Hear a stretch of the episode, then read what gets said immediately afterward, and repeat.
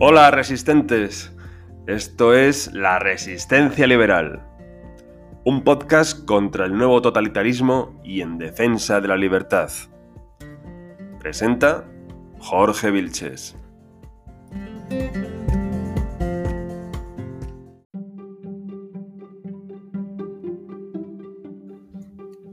Buenas resistentes. Jacob Leib Talmon es uno de esos pensadores olvidados. Nació en Polonia en 1916. Por suerte, abandonó el país en 1934 para estudiar en la Universidad Hebrea de Jerusalén. Amplió sus estudios en Francia, pero cuando invadieron el país los nacionalsocialistas, se refugió en el Reino Unido. Allí estudió en la London School of Economics. Talmon es conocido por sus estudios sobre el totalitarismo y la línea de continuidad desde el jacobinismo al comunismo soviético.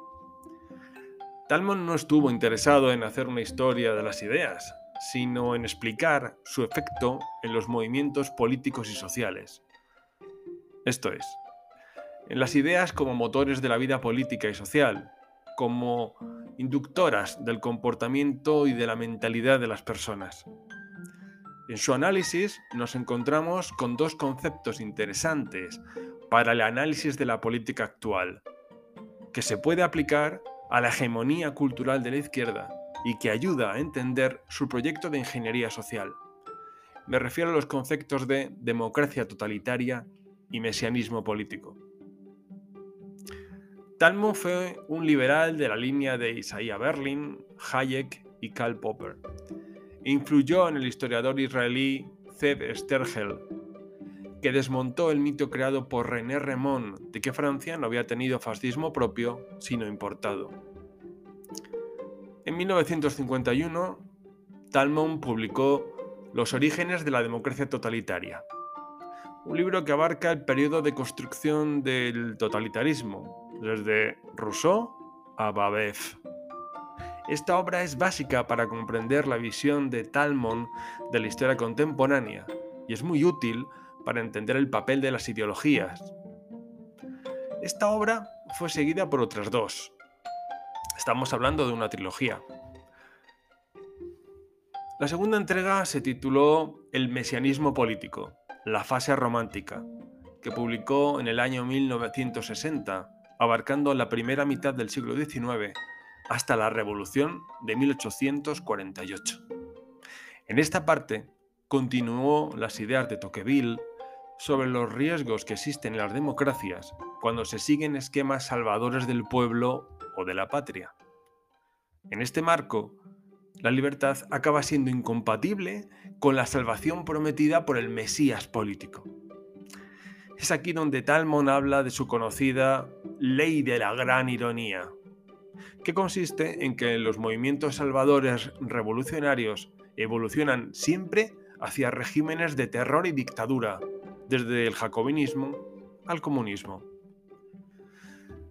Talmon cerró la trilogía con una obra titulada Mito de Nación y Visión de Revolución, los orígenes de la polarización ideológica en el siglo XX, y fue publicada en el año 1981.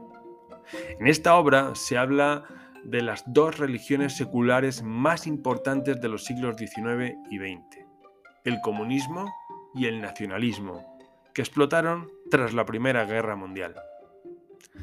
Hoy nos vamos a ocupar de sus dos primeros libros, los dedicados al mesianismo político como peligro para la democracia liberal.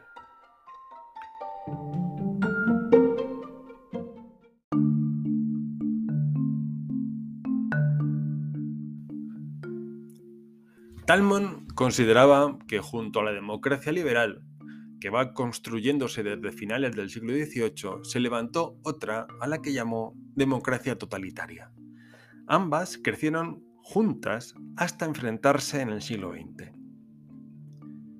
Talmon tenía una consideración del liberalismo muy similar a la de Raymond Aron, del que ya hemos hablado, o de Berlin o Hayek. La concepción liberal, escribió Talmon, acepta que la política sea una materia en la que se puede acertar y fallar, y no considera que un sistema político sea el definitivo, sino que es pragmático y realista. El liberal acepta la espontaneidad y el pluralismo, mientras que el totalitario, en especial el socialista, prefiere el control de los comportamientos y de las palabras, tanto como la uniformidad. Es decir, liberales y socialistas se diferencian en el valor de la libertad.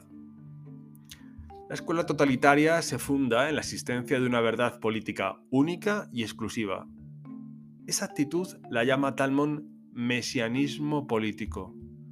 Mesianismo político en el sentido, ahora leo su obra, en el sentido de que postula esquemas de realidades perfectas, pero ordenadas y armoniosas, hacia las cuales los hombres son llevados irremisiblemente y a las que están obligados a llegar. La característica del Mesías político, el totalitario, es que no quiere que exista la vida privada, o mejor, que no haya diferencia entre el ámbito privado y el ámbito público, como escribió Julian Freund.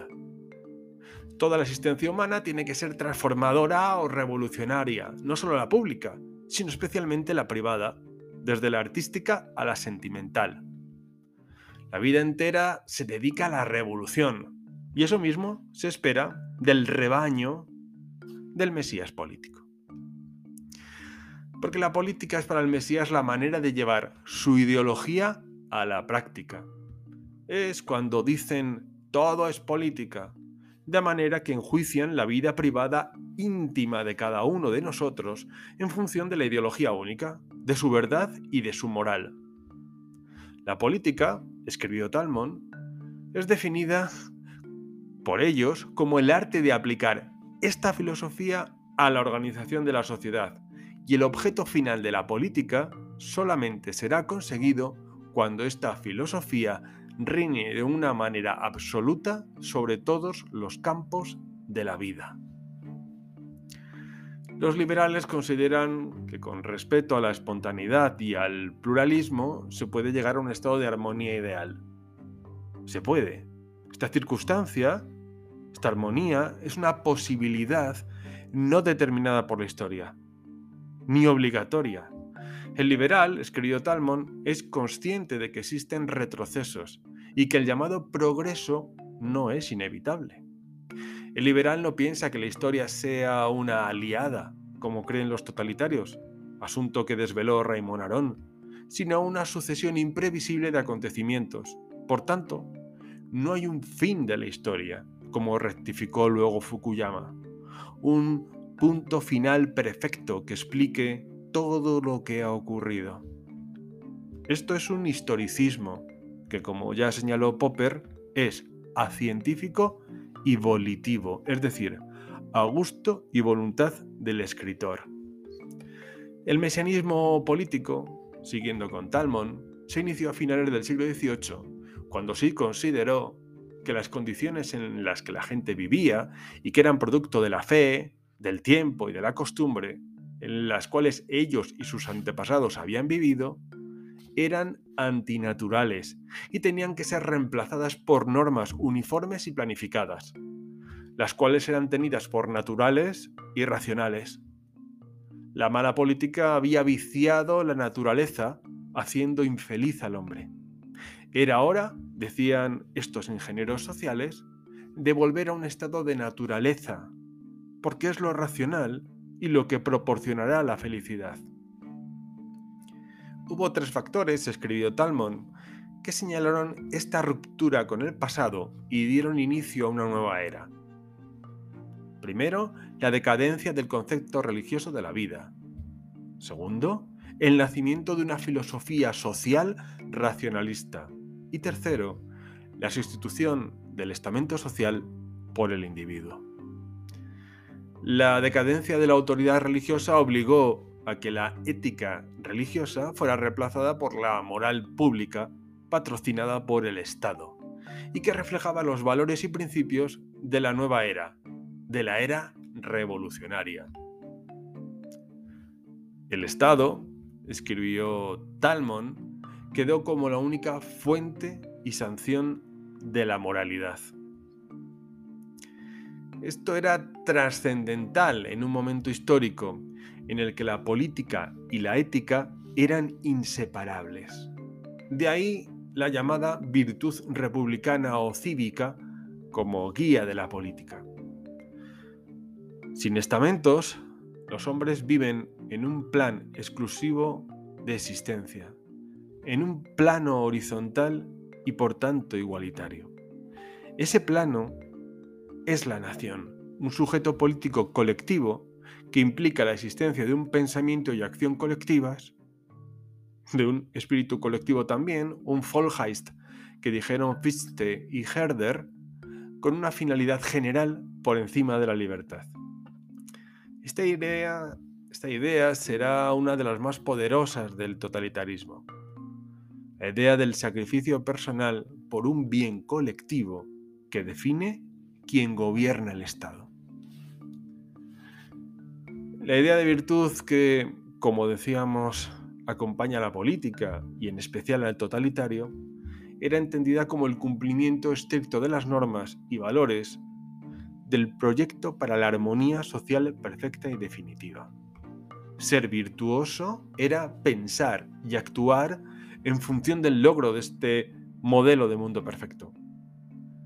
Aquí surgió lo que Talmon llamó el gran cisma.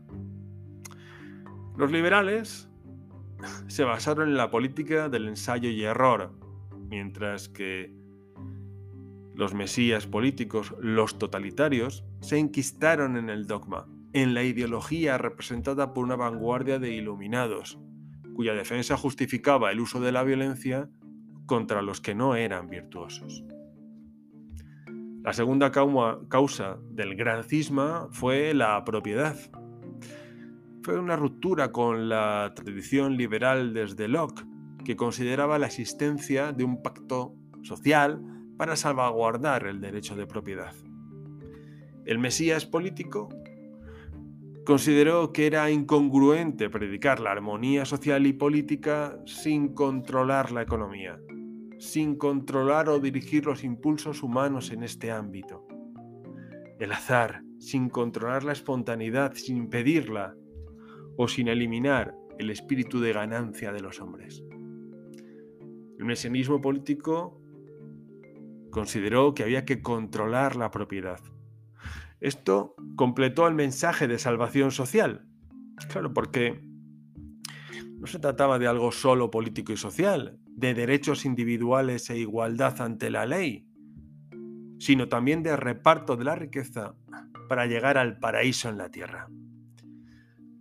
Así, dice Talmon, los ideales sociales del siglo XVIII, de reordenación de la sociedad para la armonía, incluyeron la propiedad y se transformaron en la democracia totalitaria. Este proceso comenzó con el postulado social del siglo XVIII, el jacobinismo y el babubismo, las ideas de Babev, que condujeron al comunismo económico y a la síntesis de la soberanía popular en una dictadura. Fue así como la voluntad general, la vuelta al estado natural, el origen de la desigualdad entre los hombres y la reordenación de una sociedad racional, todas ideas de Rousseau, se convirtieron en el alma de una ideología totalitaria.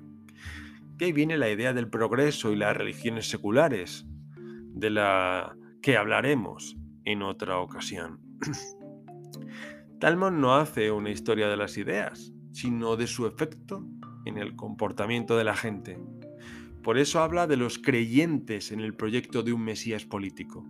Habla de esos feligreses que sienten satisfacción cuando creen cumplir con los objetivos propuestos por su líder.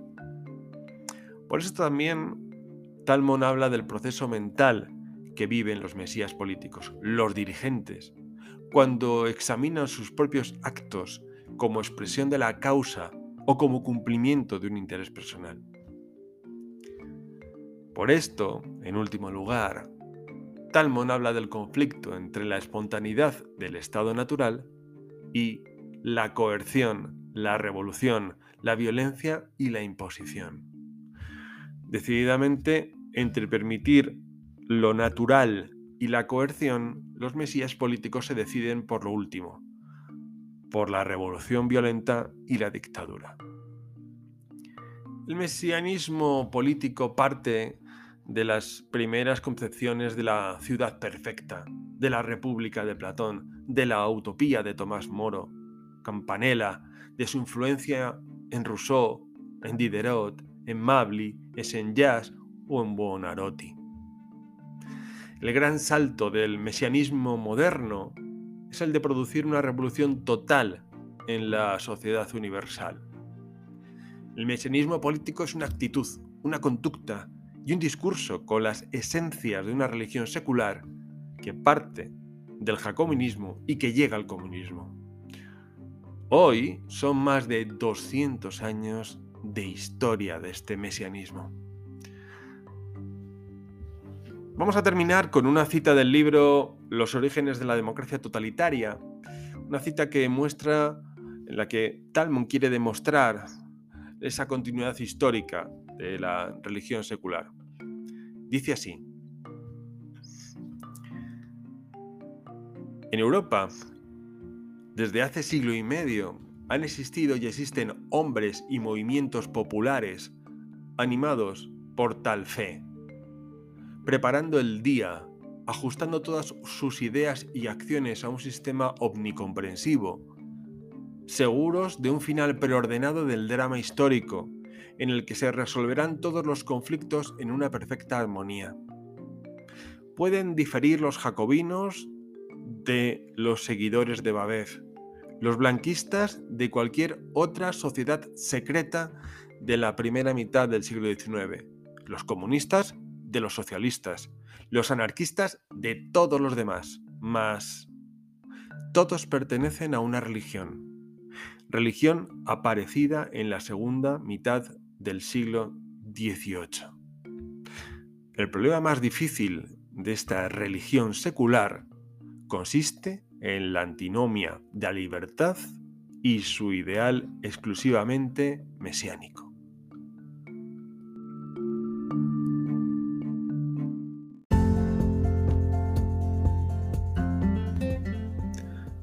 Bueno, hasta la próxima que será pronto. Y no os olvidéis de resistir al nuevo totalitarismo y de defender la libertad